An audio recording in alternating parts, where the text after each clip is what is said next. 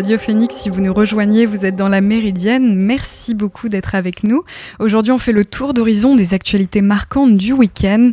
Et à l'actualité aux États-Unis, le retour de Donald Trump, l'ex-président, a renoué samedi avec les meetings de campagne, espérant donner un nouvel élan à sa candidature pour la Maison-Blanche avec un discours dans l'état clé du New Hampshire, puis un déplacement en Caroline du Sud. Deux mois et demi après s'être lancé dans la course à l'élection de 2024, l'ancien président a quitté sa résidence de Floride pour des visites qui ne doivent rien au hasard. Ces deux États seront parmi les premiers à organiser leurs primaires républicaines respectives au début de 2024. La victoire garantirait à Donald Trump un appui précieux et nécessaire pour la suite mais après avoir régné durant des années sur le Parti républicain, Donald Trump ne sera pas forcément en terrain conquis dans le New Hampshire. Dans cet État frontalier du Canada, de nombreux élus locaux reprochent aux milliardaires d'avoir plombé les chances des républicains aux, aux récentes élections de mi-mandat en soutenant des candidats jugés trop extrêmes. Si officiellement l'ancien président est le seul candidat républicain déclaré, Plusieurs autres prétendants dans cet État semblent prêts à se lancer, à commencer par son ancienne gouverneure Nikki Haley qui a promis à ses partisans une annonce très prochaine. Donald Trump a aussi vu plusieurs de ses grands donateurs annoncer publiquement qu'il ne soutiendrait pas sa candidature en 2024, lui préférant celle de Ron DeSantis, gouverneur de Floride et étoile montante du parti, pas officiellement lancé dans la course. Le candidat choisi par le camp républicain à l'issue de ces primaires affrontera celui qui a été désigné par le Parti démocrate en novembre 2024. Au Pérou, la présidente Dina Boluarte a mis la pression hier sur le Parlement, l'appelant à approuver des élections anticipées alors que la tension est montée d'un cran samedi avec un premier mort dans la capitale Lima lors de manifestations. Samedi, la proposition d'élection anticipée présentée par le, le député Hernando Guerra Garcia du parti de droite Fuerza Popular a été rejetée par 65 voix contre euh, contre 45. La gauche avait alors insisté pour introduire un amendement prévoyant un référendum sur une assemblée constituante contribuant à l'échec du projet de loi. La présidente a indiqué qu'en cas de vote négatif, elle-même présenterait deux projets de loi, un nouveau projet pour avancer le scrutin à octobre et un autre prévoyant que le futur Parlement prépare une réforme de la Constitution. Selon une enquête de l'Institut d'études péruviennes, 73% des Péruviens réclament des élections cette année et 89% désapprouvent l'attitude du Parlement discrédité dans l'opinion depuis des mois déjà. Ce débat politique intervient alors que pour la première fois à Lima, une personne est morte lors des manifestations qui ont dégénéré en violence, ce qui porte à 48 le nombre de personnes décédées lors des, récents affrontements.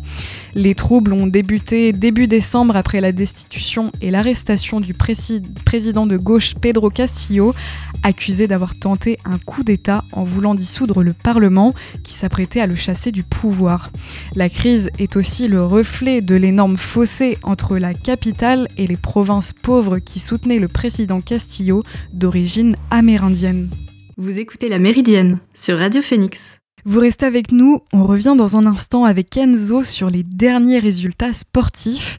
Mais avant cela, on écoute le titre Can Be Losing You de Levitation Free. A tout de suite!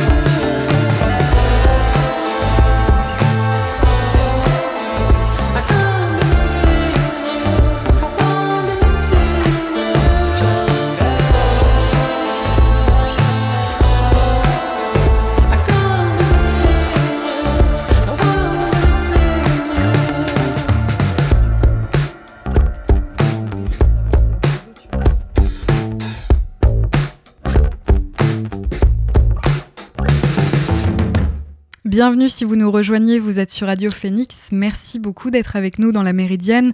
À l'instant, vous venez d'écouter le titre Can Be Losing You de Levitation Free.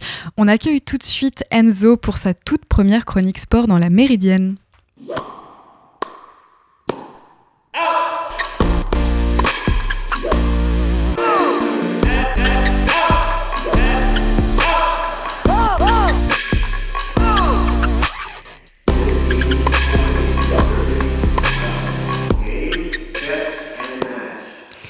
Salut Enzo, tu vas bien Salut Chloé, très bien et toi Ouais, super. Alors on commence par le handball et nos bleus vont encore devoir attendre pour monter au septième ciel. En effet Chloé, le septième titre de mondial, mondial de l'équipe de France, ce n'est pas pour aujourd'hui. Hier soir à Stockholm, la troupe de Guillaume Gilles est tombée sur plus fort en finale des championnats du monde. Défaite 29 à 34 face à une équipe du Danemark qui a rapidement pris les commandes pour ne presque plus jamais les lâcher emmené notamment par les 9 buts de Simon Pitlick et un récital en seconde mi-temps de Rasmus Lauge-Schmidt qui finit le match à 91% de réussite au tir.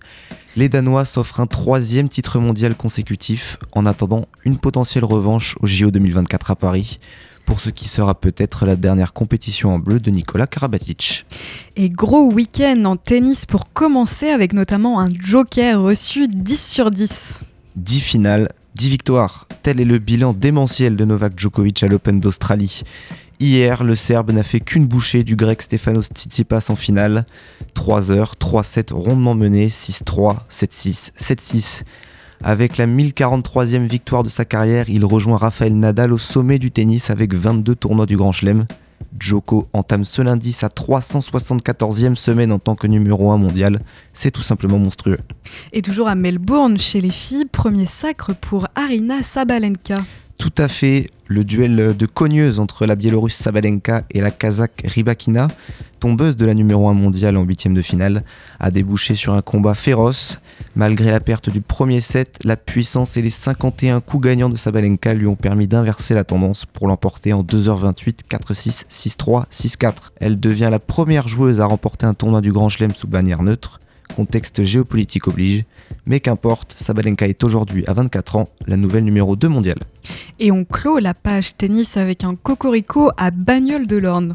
En effet, ce dimanche se jouait la finale du tournoi futur messieurs 15 000 dollars de Bagnoles de l'Orne, avec à la clé la victoire du français de 18 ans, Sean Quenin, 568e mondial, face au monégasque Lucas Katarina, 542e mondial, en 2-7, 6-3, 6-3. Et on passe au foot, Enzo, des regrets pour les Malherbistes en Ligue 2. Et oui, Chloé, après la victoire à Sochaux, les Canets voulaient enchaîner à domicile face au Stade Lavallois. Devant leur public, les Rouges et Bleus n'ont pu faire mieux que le match nul 0-0. On notera les premiers pas intéressants de la dernière recrue normande, le Suédois Anton Saletros. C'était également le dernier match de l'intérim de Patrice Sauvager, puisque Stéphane Moulin est de retour à l'entraînement et sera donc logiquement sur le banc dès demain soir pour les déplacements à Annecy. Et on connaît depuis hier le nouveau roi du trot mondial.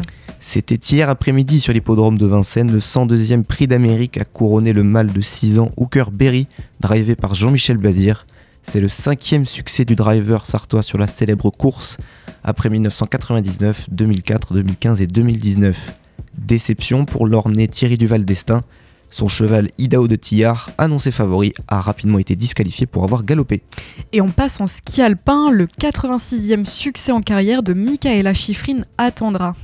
L'américaine pourrait égaler ce week-end le nombre de victoires en Coupe du Monde du, du suédois Ingemar Stenmark. Oui, mais voilà, en sport, rien n'est jamais joué à l'avance. Malgré une avance plutôt confortable de 67 centièmes de seconde après la première manche du slalom en République tchèque, Schifrin a été coiffé au poteau par l'allemande Lena Dur pour 6 petits centièmes. Place désormais aux mondiaux du 6 au 19 février. Et ce sera en France, à Courchevel et Méribel. Et ce week-end, la station des Rousses dans le Jura devenait la première ville française à accueillir une étape de Coupe du Monde de ski de fond. Et quoi de mieux qu'une victoire française à la maison pour célébrer l'instant? Coup de froid le vendredi soir quand Richard Jouve Richard Jouve annonce qu'il souffre de l'adducteur gauche et qu'il n'est pas certain de prendre les départs du sprint samedi. Mais demain est un autre jour et le Jouve de gloire est arrivé. Il remporte le sprint au nez et à la barbe de la star norvégienne Johannes Klebe. Avec plus de 10 000 spectateurs tout au long du week-end, cette étape est forcément un succès qui devrait donner des idées pour l'avenir. Et justement, l'avenir du patinage français a désormais un nom. Il n'a que 21 ans, il s'appelle Adam Siaoimfa. Depuis vendredi, il est champion d'Europe de patinage artistique, un titre que la France attendait depuis 2011 et le sacre de Florent Amodio. En l'absence du tenant du titre russe, le protégé de Cédric Tour et Rodolphe Maréchal a tenu son rang de favori en prenant la tête dès le programme court. 14e des JO de Pékin, puis 8e des mondiaux à Montpellier l'année dernière, il poursuit sa progression en vue des championnats du monde qui se tiendront au Japon dans deux mois. Eh ben merci Enzo, on aura le plaisir de te retrouver lundi prochain pour une nouvelle page port. Bonne journée à toi. Merci, bonne journée à toi aussi. Vous écoutez La Méridienne sur Radio Phoenix. Je vous propose de faire une pause en musique avant de nous retrouver dans la dernière partie de la Méridienne. On sera avec Diane pour sa chronique histoire, mais on écoute le titre Wheels de l'artiste Bird. À tout de suite.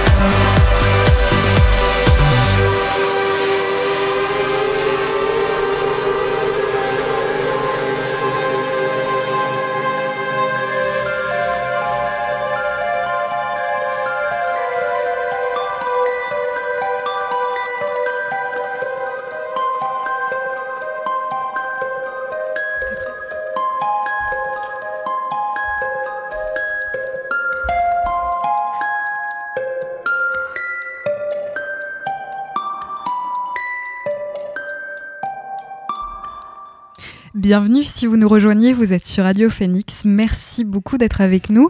À l'instant, vous venez d'écouter le titre Bird et son titre Wills.